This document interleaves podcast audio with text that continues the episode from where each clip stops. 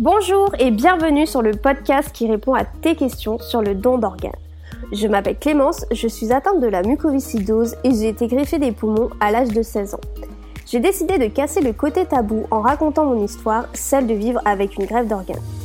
Si tu veux en apprendre un peu plus sur le don d'organes, la maladie et l'acceptation de soi malgré les différences, alors tu es au bon endroit.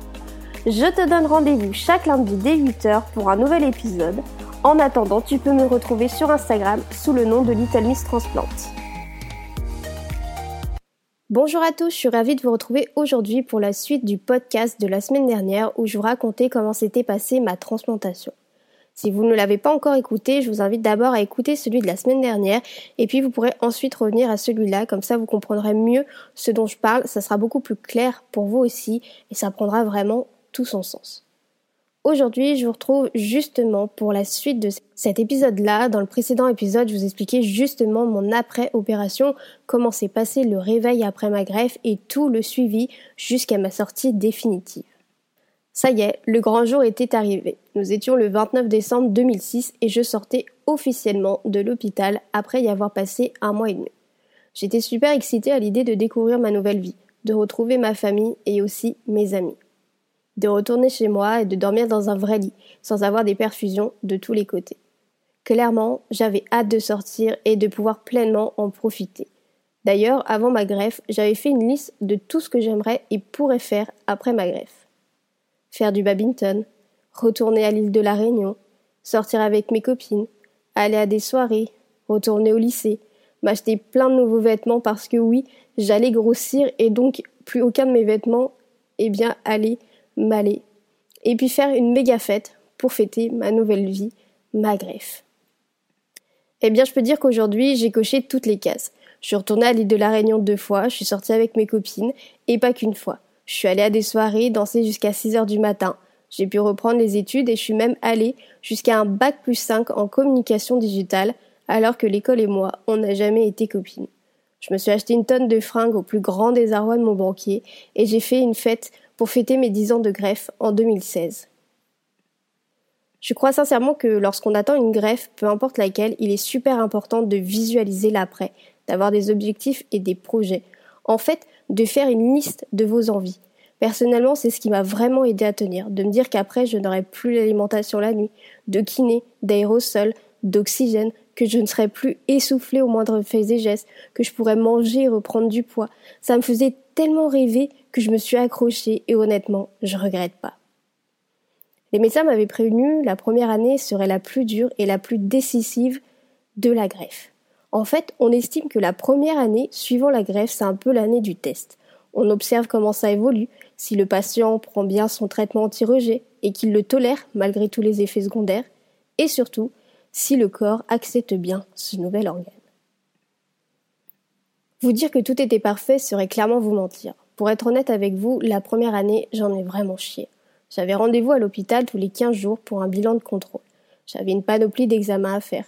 Radio pulmonaire, prise de sang et l'EFR, c'est l'exploration fonctionnelle respiratoire qui permet de mesurer votre capacité respiratoire. Bien que je ressemblais à un hamster dû aux fortes doses de corticoïdes, les résultats étaient tous très bons. Alors pourquoi j'en ai chié la première année si les résultats étaient bons? Tout simplement parce que psychologiquement, on prend un sacré coup. Oui, les résultats étaient tous très bons, mais psychologiquement, c'était super dur. Car quand on sort de l'hôpital pour cette nouvelle vie qu'on a tant attendue, ça fait un choc. On ne sait pas trop comment on doit vivre, ce qu'on peut faire ou non, comment ça va évoluer et surtout combien de temps ça va durer. En fait, je me suis rendu compte que j'étais absolument pas préparée à l'après. Les médecins vous guident sur l'opération, sur la greffe en elle-même, comment ça va se passer, mais concernant votre vie après, vous êtes complètement livré à vous-même. J'avais plein de restrictions et il fallait que je fasse attention à tout. Ne pas s'approcher des gens malades l'hiver à cause des microbes. Ne pas se mettre au soleil car le risque de développer un cancer de la peau est très élevé chez les immunodéprimés. Ne pas manger certains aliments, donc avoir un régime alimentaire assez strict. Ne pas aller dans des endroits où il y a du monde. Bref, ce qui m'a amené à me poser plein de questions. Par quoi vais-je commencer? Est-ce que je reprends mes études ou est-ce que je profite de la vie? Qu'est-ce que je vais faire maintenant que je suis greffée et que je peux reprendre une vie normale? Mais d'ailleurs, c'est quoi une vie normale? Trois mois après ma greffe, j'ai été prise de fortes douleurs aux articulations. Ça a commencé par les pieds, puis le dos. Je me souviens même que mon dos s'était bloqué alors que j'étais dans la rue en train de marcher. J'ai dû appeler ma mère pour qu'elle vienne me chercher en urgence car je ne pouvais plus bouger. J'étais complètement bloquée. Je suis donc allée passer moult examens, radio, densitométrie osseuse, prise de sang.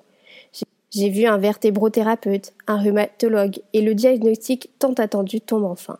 J'avais des fissures dans les pieds, le tibia, le bas du dos, le bassin, la totale.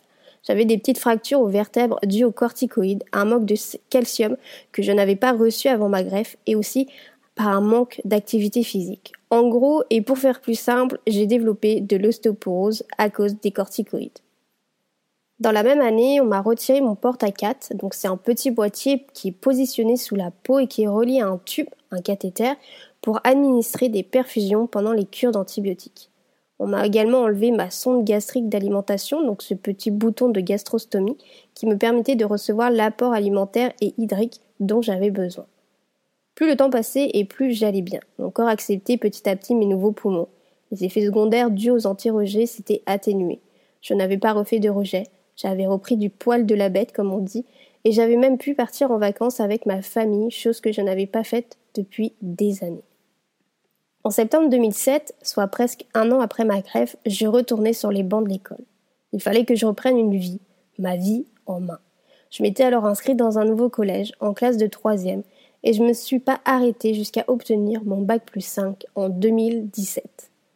Bien qu'il existe des effets secondaires, la greffe est un cadeau incroyable. Et si je l'ai fait, alors vous pouvez le faire. Si vous attendez de nouveaux poumons, ne laissez pas tomber, ça vaut vraiment la peine de respirer. Oui, ça sera parfois difficile, mais le résultat final est remarquable. Je suis capable de créer des souvenirs avec ma famille, avec mes amis, et aussi d'aider les autres qui traversent des situations similaires. Et tout ça grâce à mon donneur. Alors à toi qui écoutes ce podcast, qui traverse une période difficile ou qui attend une grève d'organes, il ne faut surtout pas perdre espoir. Il faut continuer à se battre parce que la vie vaut la peine d'être vécue. Et comme on dit, la première cause du malheur, ce n'est pas la situation, mais notre pensée. Ce que consomme notre esprit, et bien contrôle notre vie. Merci de m'avoir écouté, j'espère que ce podcast vous a plu. N'hésitez pas à le partager, à commenter et à me laisser un avis, ça me ferait vraiment plaisir. Ça permettrait aussi à ce podcast d'être plus connu et surtout entendu. Comment s'est passée ma vie après ma première année de la greffe? C'est ce que je vous raconte dans un prochain épisode.